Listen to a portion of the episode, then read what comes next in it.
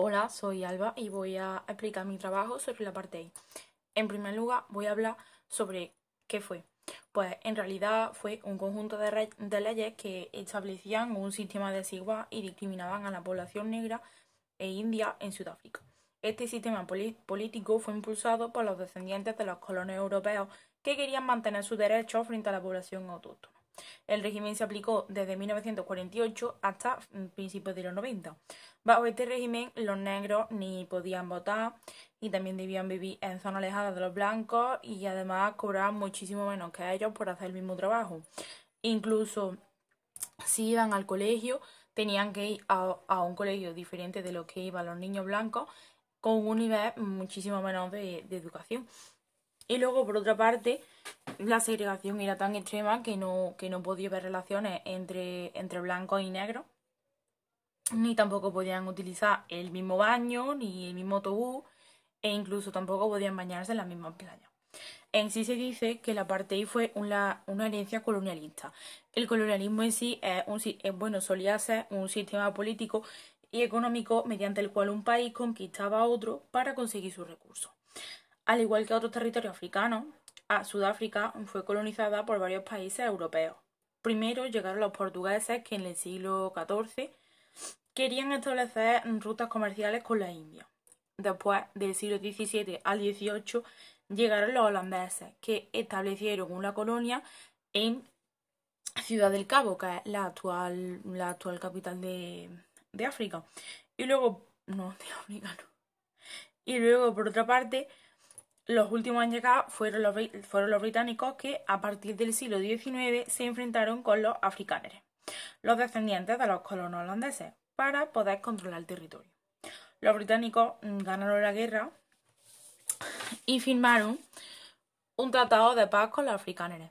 Incluso en aquel acuerdo ya, mm, ya se ya se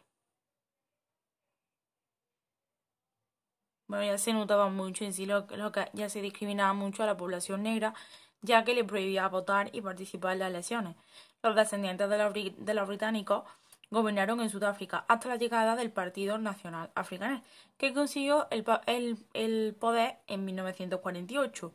Una parte del, partido ya apoyaba en sí la política del nazismo y quería mantener el poder de la minoría blanca el Partido Nacional aprobó 317 leyes para legalizar el racismo hacia cualquier persona que no fuese blanca. Ahora también voy a hablar de la matanza de Sharpeville. Durante muchos años los sudafricanos optaron por, protestar pacíficamente por las leyes de la apartheid, incluidas las leyes de, la, de, aprobación. En marzo de, 1900, de 1960, un grupo llamado Congreso Panafricano decidió organizar una protesta pacífica en el pueblo negro de Sharpeville. El plan era que los manifestantes marcharan a la estación de, policía local si su pase y pidieran ser arrestados. El 21 de marzo, miles de sudafricanos marcharon a la estación de policía de Sharpeville, se reunieron en un desafío pacífico, negándose a llevar su libreta y cantaban canciones de libertad. Sin embargo, a medida que pasaba el tiempo, más y más policías comenzaron a aparecer, junto con un gran número de vehículos blindados y, de aviones militares, que comenzaron a volar por encima de los manifestantes. Luego, sin previo aviso, la policía abrió fuego contra la multitud, contra la multitud desarmada, y en total 69 personas murieron y hubo más de 180 heridos. Algunos testigos afirman que incluso vieron a los policías poner cuchillos y armas en las manos de las personas muertas para que pareciese que, también, que ellos también estaban armados y que eran peligrosos. Por otra parte, también decían que incluso habían visto habían visto a los policías matar a los heridos que yacían en el suelo o incluso burlarse de ellos. Y luego, por otra parte, pues mm, a los, a los heridos que aún así sobrevivieron, Nada más llevárselo a la ambulancia, pues a estos los arrestaron o incluso esperaron a que se recuperaran un poco y decidieron arrestarlos también. en Sudáfrica hasta la llegada del Partido Nacional Africano, que consiguió el, poder